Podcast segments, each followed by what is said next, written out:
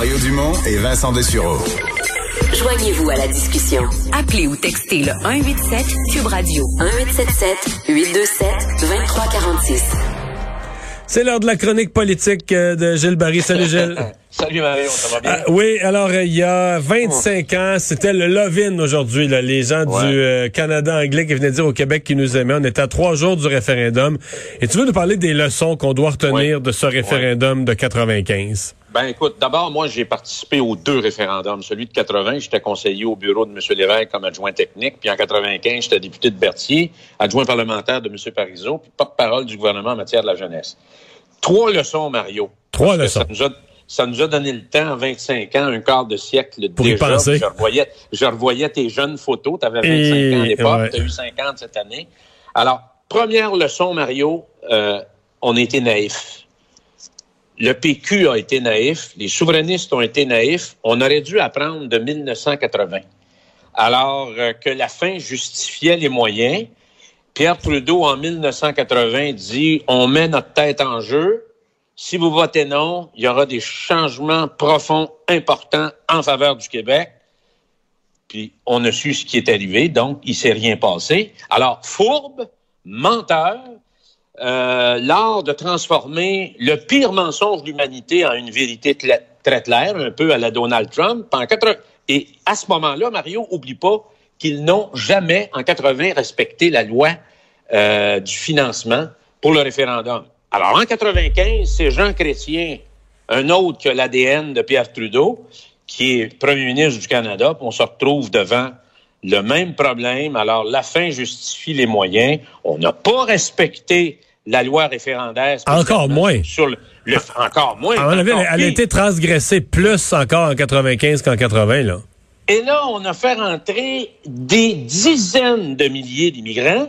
On les a assermentés très vite, là.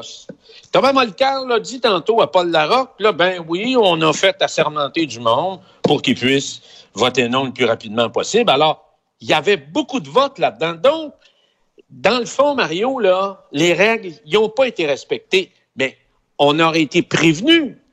Il était arrivé à peu près ça en 80. Donc, une certaine naïveté des forces souverainistes du Parti québécois par rapport euh, aux adversaires. Deuxième leçon, Mario, c'est l'absence de coagulants qui travaillent, je parle souvent de ça, c'est Camille Lorrain qui m'enseignait ça, souvent, avec des discussions, puis il disait que dans le fond, le coagulant national était important de trouver des symboles, des gestes qui pouvaient frapper l'imaginaire, qui travaillaient l'imaginaire collectif et qui fait adhérer le citoyen en fonction de l'objectif.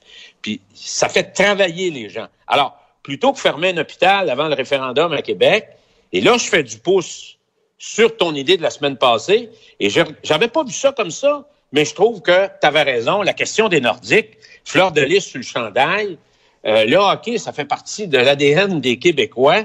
M. Bouchard, la semaine passée, en entrevue à, à M. Bureau, disait que le seul, la seule vacance que son père avait pris, c'était d'aller voir Maurice Richard à Boston. Moi, Mario, j'ai vu pleurer mon père deux fois dans ma vie. Euh, à la mort de mon cousin, parce que c'est lui, il est tombé en bas de la grange, j'ai allé le ramasser, puis quand il a vu le film sur Maurice Richard, et euh, on voyait dans ses, ses larmes, parce qu'il m'expliquait par la suite, c'était toute la souffrance puis l'épreuve du Canadien français qui voyait Ça, à travers le ça, c'est plus que le hockey, c'est identitaire. C'est, Ah, c'est le héros identitaire. c'est très, très identitaire. Et à travers le coagulant, parce que tu peux avoir l'adversaire qui arrive avec quelque chose ou une affaire que tu mets de l'avant, tu penses que tu vas faire adhérer, puis là, tu, manques ton coup de A à Z. C'était l'engagement sur le repatriement des fonds-fonds d'Ottawa à Québec. Moi, j'étais député d'un comté très rural. Eu de la difficulté. Le monde déjà voyait qu'il y avait trop de fonctionnaires à Québec. Donc là, on faisait l'indépendance pour rajouter une autre pile de fonctionnaires. On en avait déjà trop. Et naturellement, ça, ça a eu une conséquence dans la ville de Québec, mais ça a eu une conséquence aussi sur les autres gens en disant, projet indépendantiste, c'est-tu pour grossir davantage l'État québécois, pour avoir une fonction publique beaucoup plus nombreuse, plus lourde, plus bureaucratique, plus complexe, plus compliquée? Ça, c'était une erreur. Ça, ça nous a fait perdre des points. La troisième... Mais Mario, c'est-à-dire que M. Parizeau, parce que ça, c'était vraiment l'idée de M. Parizeau, il Ouais. voulait rassurer des gens en Outaouais, dans la région de Gatineau, Ouais. qui étaient nationalistes, mais qui étaient fonctionnaires fédéraux ou que, tu sais, des fois, c'est ton frère, ton conjoint. ton- Et c'est, ben moi, ma lecture à moi, c'est qu'il n'y a aucun vote qui a été gagné dans la région de Gatineau, mais qu'à Québec, ça a inquiété ben des, des gens de. Québec qui ont dit, ben là, ils vont Écoute, ils vont Mario, tu as tellement raison là, sur la question des Nordiques parce que moi, j'ai un de mes oncles, agriculteur, avant de mourir, il m'a dit Gilles, si tu reviens au gouvernement, il faut ramener une équipe de hockey. Une des erreurs que vous avez faites, même si j'ai bien aimé le PQ, c'est d'avoir laissé partir les Nordiques. Il y a bien des gens encore qui parlent de ça. Et c'était effectivement un symbole, un symbole très important, puissant, les fleurs de lys sur le, sur le chandail. faut faire une nuance, faut se rappeler à l'époque aussi que Marcel Aubu voulait pas ouvrir ses livres. Mais de toute façon, encore une fois, est-ce qu'on, on- vis-à-vis ça, on a été parce que Ouais. toute la question de la naïveté, c'est sur d'autres décisions aussi. C'était peut-être trop naïf là-dessus. Puis le dernier point, Troisième Mario, leçon, oui. qui est très important parce que lui, j'ai eu le temps de le décortiquer. Tu connais ma, ma passion pour l'organisation, les comtés, les sondages. J'ai eu beaucoup de temps en cavalant dans les avions entre Montréal et Santiago. On a perdu 50 000 voix euh, à la fin de la, de la, de la joute référendaire.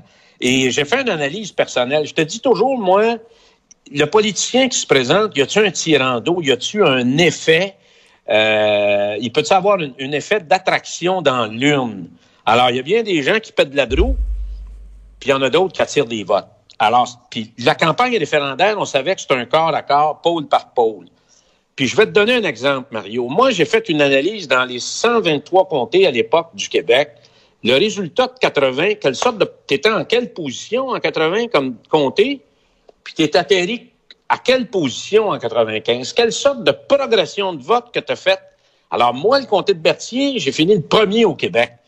J'étais 88e en 1980, mais en termes de progression de vote, Mario, j'ai fini premier. Michel David avait fait un article à l'époque là-dessus, et si on fouille d'une façon beaucoup plus microscopique la performance des députés en place ou des ministres, on se rend compte que j'ai vu des collègues ministres qui, en 80, ont eu le même résultat en 95.